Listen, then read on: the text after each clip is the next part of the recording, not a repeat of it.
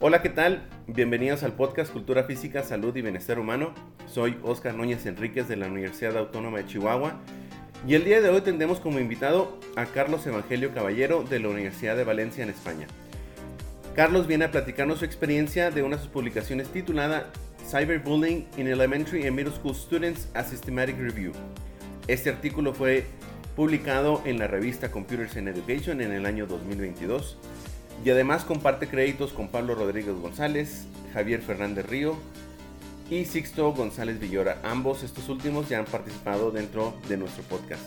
Como hemos estado hablando, pues hablaremos de los retos, implicaciones y beneficios que este tipo de trabajos trae al mundo la cultura física, salud y bienestar humano. Carlos, muchísimas gracias por haber aceptado la invitación y bienvenido.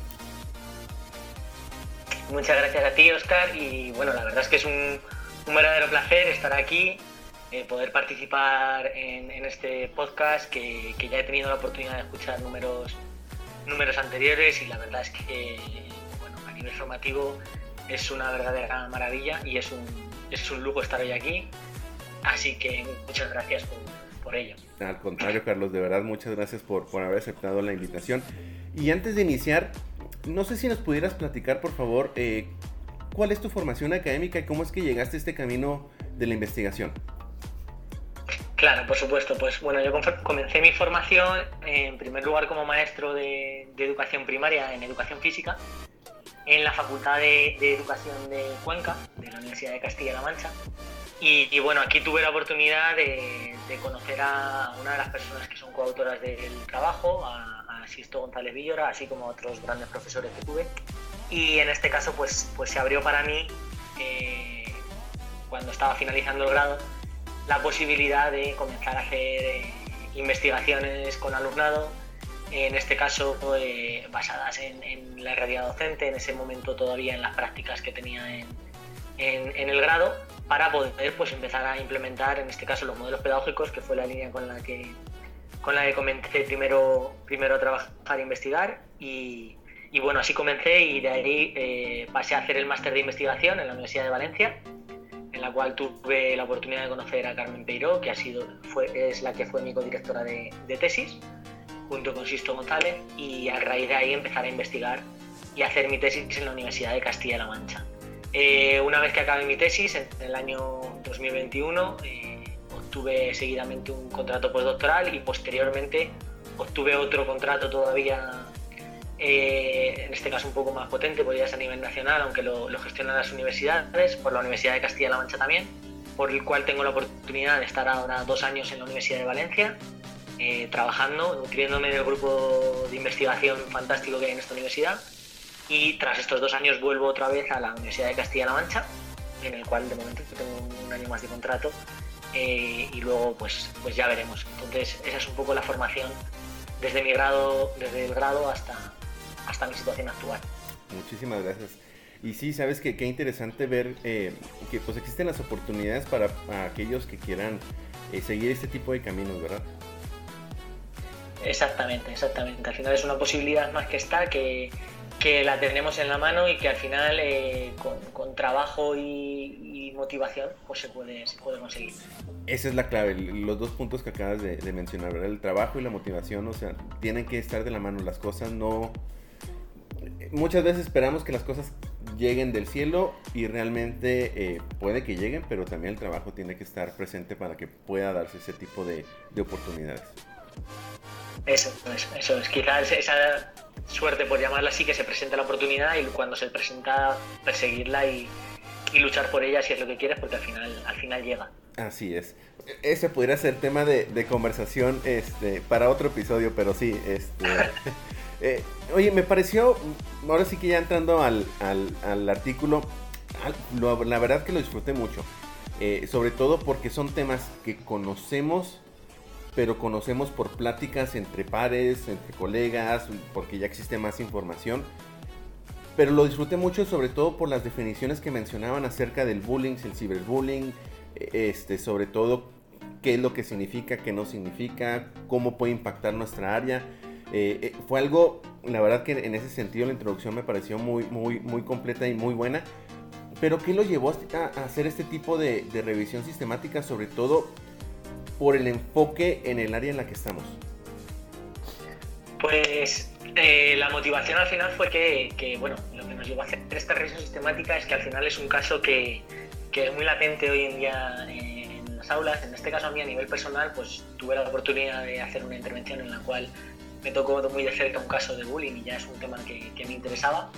Y entonces eh, queríamos conocer eh, más acerca de, este tipo de situaciones. Al final, además, esta, esta, esta revisión eh, nació en un momento de pandemia en el cual todo empezó a ser más virtual, todo, se, todo lo virtual se acrecentó, con lo cual eh, leíamos y, nos nutríamos del tema del, ciberacoso, que es un tema que, que está cada vez más presente en nuestra sociedad y, en, las aulas, y quisimos conocer eh, más acerca de eso.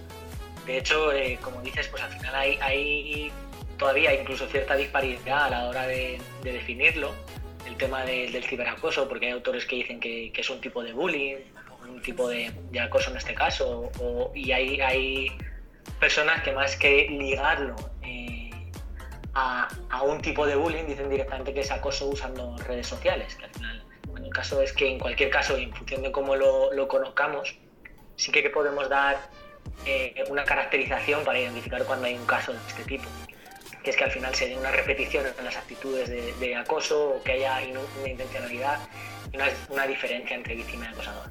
Entonces, claro, como, sí, como dices, eh, es, un, es, un, es, un, tema candente que nos llamó la atención y, encontramos muchas revisiones sistemáticas en este tema, eh, sobre todo cómo influía en el tema de variables psicológicas y demás, pero no específicas de, edades tempranas.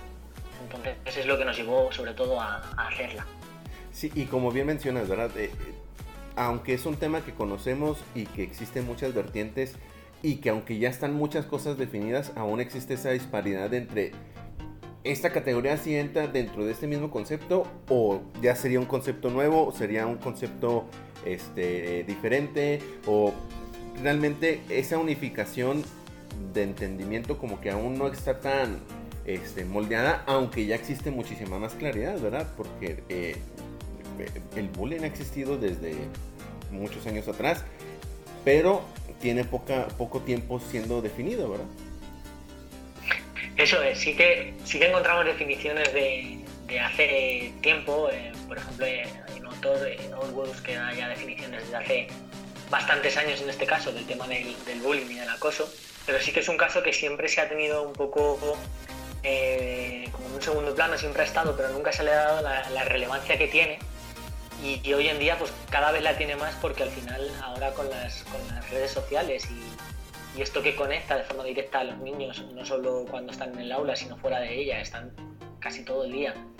Y al final tienen la oportunidad de, pues, eh, poder hacer este tipo de actitudes negativas ya que están escondidos detrás de un dispositivo y este anonimato es una de las características que, diferencia el ciberbullying, en este caso del bullying, y que hace que, sea más, notable. De hecho, los últimos estudios nos dicen que, por ejemplo, en WhatsApp el 50% de los niños de, edades tempranas al menos ha padecido o ha vivido alguna vez un caso de ciberacoso. Entonces, es un número realmente elevado, uno de cada dos.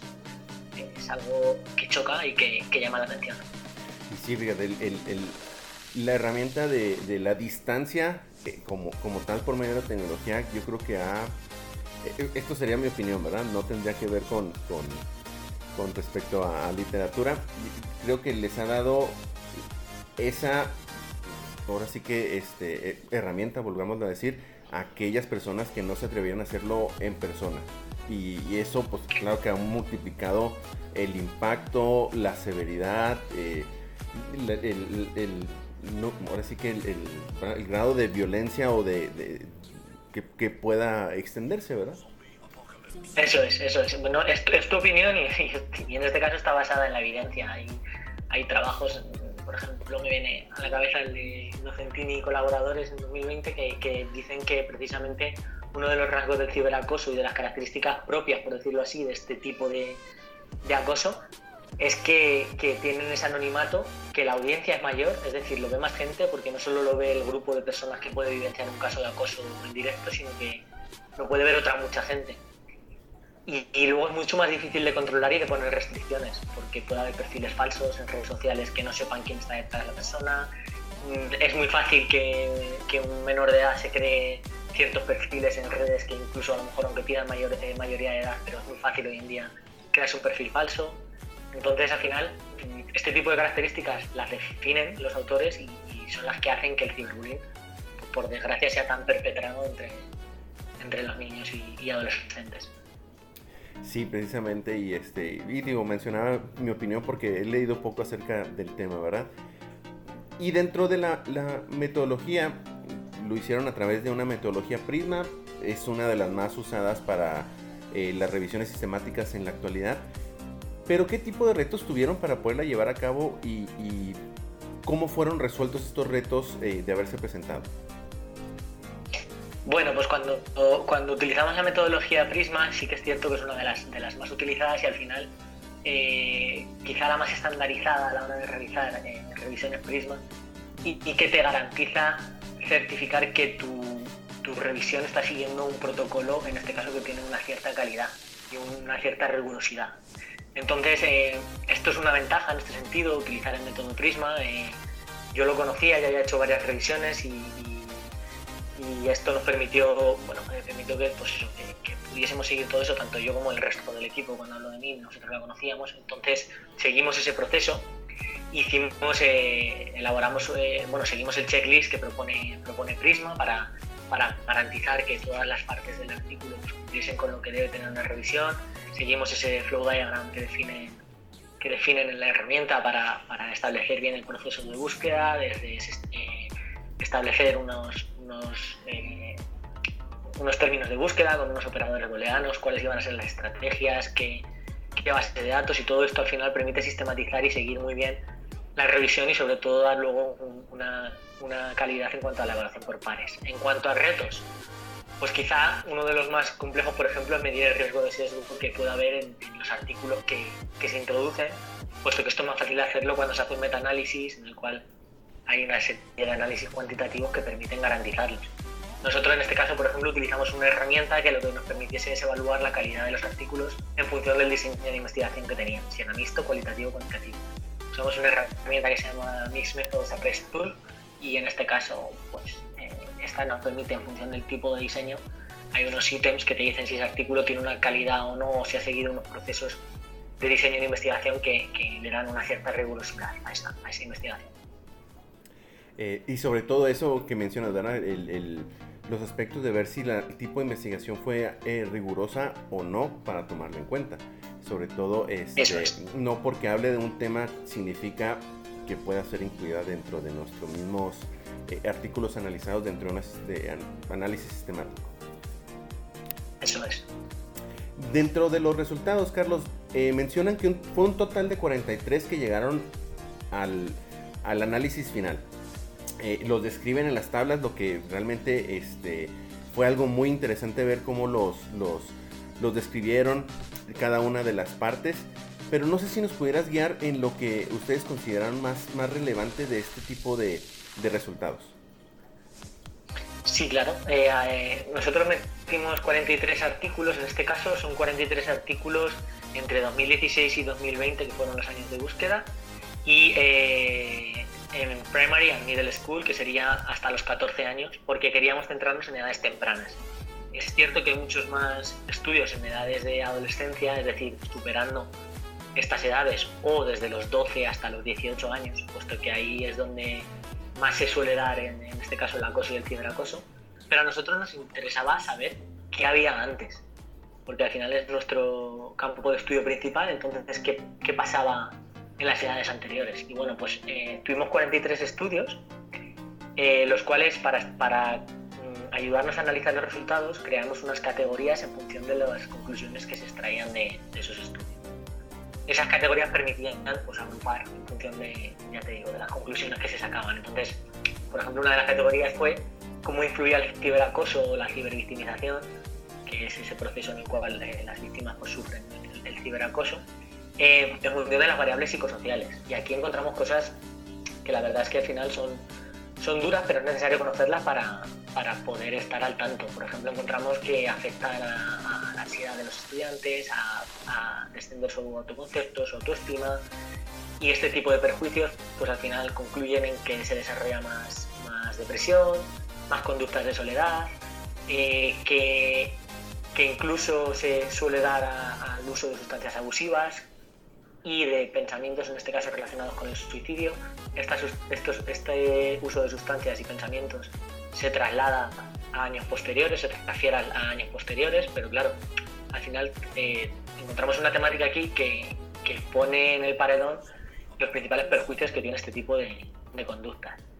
Por otro lado, analizamos también eh, cómo influye en función de las variables sociales de, los estudiantes, por ejemplo, la diferencia de géneros o de cursos. En este caso, encontrando pues que con el género pasaba algo muy llamativo y es que ya las chicas en, edades muy tempranas sufren más violencia sexual en este caso, más ciberacoso relacionado con conductas eh, sexuales, que es algo que llama mucho la atención porque son edades muy tempranas, pero ya pasa. Eh, y, ellas son las que tienen mayor prevalencia hacia pensamientos, en este caso, relacionados con el suicidio. Mientras que los chicos, sin embargo, son los que sufren más cibervictimización, es decir, son más víctimas en caso de ciberacoso, y también se ven más inmersos en casos. Eh, después encontramos también otra categoría de esa conexión que hemos dicho entre el, entre el acoso y el ciberacoso, porque sí que había transferencia de un contexto a otro, es decir, lo que pasaba en el aula seguía después esto es algo al final peligroso para la salud psicológica, ya que no hay respiro para las víctimas, sino que lo sufren durante la clase y luego después lo llevan a casa y esto es algo bastante perjudicial. Y luego dentro de esa, esa victimización y, acoso, eh, también encontramos que se diferencian una serie de, de funciones, de roles, que está el rol del acosador, de la víctima y del observador. Los tres en este caso eh, padecen repercusiones en su salud psicológica. Incluso, por ejemplo, eh, los acosadores llaman mucho la atención que sufren mucho en este caso porque incluso llegan a tener eh, sentimientos de, ligados a la necesidad de ser socialmente reconocidos y eso también les causa ansiedad y les hacen perpetrar más, más acoso en este caso. Con lo cual ahí se ve algo, algo que llama la atención destacando mucho la figura del observador porque al final las personas que lo observan también padecen y son personas que, con las que podemos trabajar eh, a nivel preventivo. Y por último, las últimas dos categorías fueron que, hay factores externos, como en este caso, por ejemplo, las familias o los profesores, que pueden influir en la respuesta de los estudiantes, tanto de forma positiva como negativa. Por ejemplo, nos encontramos que las familias, cuando son demasiado autoritarias o demasiado sobreprotectoras, tienen resultados contradictorios porque hace que al final las víctimas se escondan más porque miedo a represalias o por miedo a, luego ser señalados. Sin embargo, que, las familias actúen como mediadores y como eh, personas que escuchan con un, rol más, más medio, sin ser tan exagerado, es muy positivo para que, para que este tipo de, de chicos visibilicen. Y luego, por último, la influencia de programas que están teniendo muy buen resultado tanto a nivel de protección de, víctimas como a nivel de prevención. Y al final fueron las principales características, las principales eh, conclusiones que obtuvimos de los resultados este Fíjate qué interesante lo que mencionas acerca del observador, que es algo que muchas veces no, no tomamos en cuenta, ¿verdad? Eh, eh, sobre todo porque el rol del docente o, o, del profesorado en muchas ocasiones, o la gran mayoría de las ocasiones, es el observador y no cuenta con las herramientas como para tomar una acción hacia un lado, tanto como para hacer que el, el, bully este, deje de hacerlo, como para que la víctima tenga eh, esa red de seguridad de, sentirse, o sea, de que hay alguien que lo está apoyando, ¿verdad? Exactamente, exactamente. Al final eh, el, observador es, un, un, perfil bastante importante, sobre todo porque, porque los niños en este caso que observan los casos, y tienen mucha más tienen mucho más acceso a conocerlos ya que muchas veces en las figuras que estamos como docentes o en un segundo plano o a lo mejor o, como los padres las familias no, no, se llegan a enterar de, en muchas ocasiones de esos casos de acoso hasta que, que ya son demasiado graves. Sin embargo las personas que están cerca son los propios compañeros y ahí esos observadores incluso los docentes pues sí que pueden visibilizar los casos y ayudar a que se, a que se pongan soluciones al respecto. Soluciones que, que en muchas ocasiones, es lo que tú dices, no, no, sabemos muy bien cómo actuar, pero bueno, sí que hay programas y sí que hay metodologías, como el aprendizaje cooperativo, que están teniendo éxito en, en, solucionar este tipo de, de, de, situaciones de acoso y que en caso de que conozcamos que hay una o incluso si nos interesa prevenirlo, pues podemos tratarlas eh, para, tratar de, solucionarlo de forma efectiva. Sí, eh, eso ahora sí que este va muy ligado con, con respecto a, a, la siguiente pregunta de la conclusión y discusiones. Eh, sobre todo porque muchas veces esperamos que una solución venga de las políticas educativas y hay veces que una solución puede venir del acercamiento pedagógico que el profesorado pueda implementar. Exactamente, exactamente. Al final el, el, el, profesor tiene una herramienta. Y bueno, yo quizá esto sí que es un poco a, nivel personal, pero es una conclusión que también sacamos en el artículo. Y es que, eh, en primer lugar, eh, necesitamos nosotros también como docentes apoyos de expertos en salud psicológica, de psicólogos, de, de orientadores de los centros que nos puedan hacer comprender bien lo que puede sufrir un niño en este tipo de casos, y cómo, cómo mediar en muchas ocasiones cuando no sabemos cómo hacerlo. Esto es algo que, que está y que debemos, si podemos formar equipo de trabajo, pues, pues perfecto porque es algo que fortalece todo.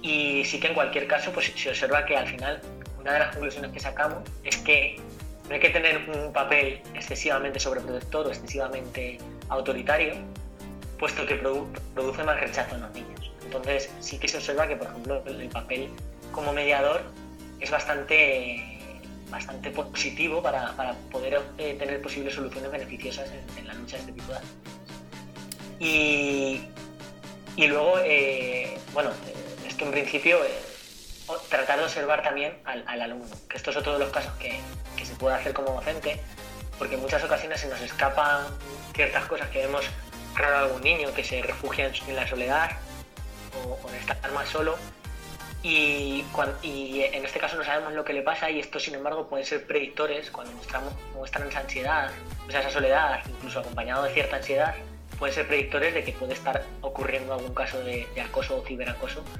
que se puede estar quedando ahí en el anonimato en redes y no se, no se, no se visibiliza. Sí, es este, bastante, bastante interesante. Eh, ahora sí que ya abarcamos un poco las conclusiones, las discusiones, eh, pero ¿cuál crees que sea el siguiente paso para investigar dentro de esta línea que propones? Pues aquí, como siempre, al final pasa con investigación, cuando abres un, paso salen muchos más. Entonces yo creo que no sé si habría alguna manera, me voy a atrever a proponer algunas que quizá puedan ser, en función de las conclusiones que sacamos, y que a lo mejor se han podido hacer y no conocerlas o se están haciendo ahora en este momento. Pero bueno, sí que viendo las conclusiones, pues uno de los principales aspectos hacia donde se podría dirigir la investigación es aumentar los estudios que se realizan en, edades tempranas, ya que hemos visto que, por ejemplo, solo hay tres estudios con niños eh, entre 8, 10, 11 años, y esto al final pues, pues es, es algo que es muy poco, queda mucho todavía por, por hacer en este caso. Otra posible opción que creo que llama mucho la atención sería evaluar la transferencia y la sostenibilidad que tienen, por ejemplo, los programas o profesores que actúen como mediadores y que den herramientas a los niños en el tiempo. Es decir, sabemos que un programa funciona o que a lo mejor un, profesor actuando como mediador o con cierta metodología puede contribuir a que se hablen cuando hay un caso de ciberacoso y se, se solucione de forma preventiva, pero queda un poco descubierto saber qué pasa después, qué pasa cuando ese profesor se va o qué pasa con el tiempo cuando ese programa eh, o ha cambiado el entorno social de los niños o entonces va a seguir teniendo esas actitudes, esa transferencia, esa sostenibilidad, creo que es algo clave. Y por último, sí que a mí personalmente me gustaría, por ejemplo, que fuese más investigada como docente que soy, qué estrategias metodológicas del día a día en el aula pueden ser más favorables para tratar de crear ambientes positivos en los cuales pues no se puedan dar este tipo de casos o sean beneficiosos para que en caso de que ocurra alguno o empiece a ocurrir alguno, se pueda tratar pronto, antes de que, de que llegue a, a mayores perjuicios. Así es, así es. Y ahora sí que Carlos, este, antes de finalizar, eh, ¿hacia dónde te diriges? ¿Cuáles serían próximos proyectos que, que tengas este, eh, pronto a realizar? Bueno, pues esta es una buena pregunta porque, porque me encuentro ahora eh, investigando también en, mi otra línea de investigación, que son los modelos pedagógicos.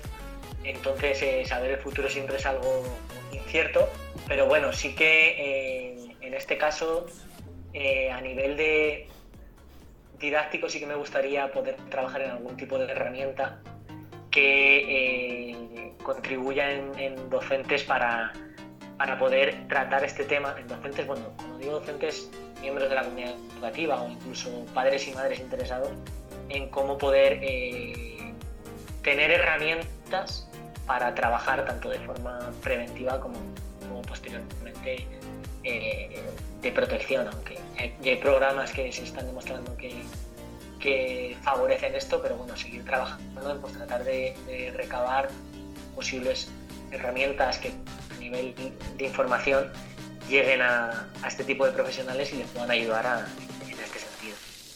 Excelente. Y no sé si nos pudieras compartir una forma de estar en contacto contigo, redes sociales, correo electrónico. Bueno, claro, yo eh, eh, les comparto, por ejemplo, mi correo electrónico, eh, carlos.evangelio.uflm.es.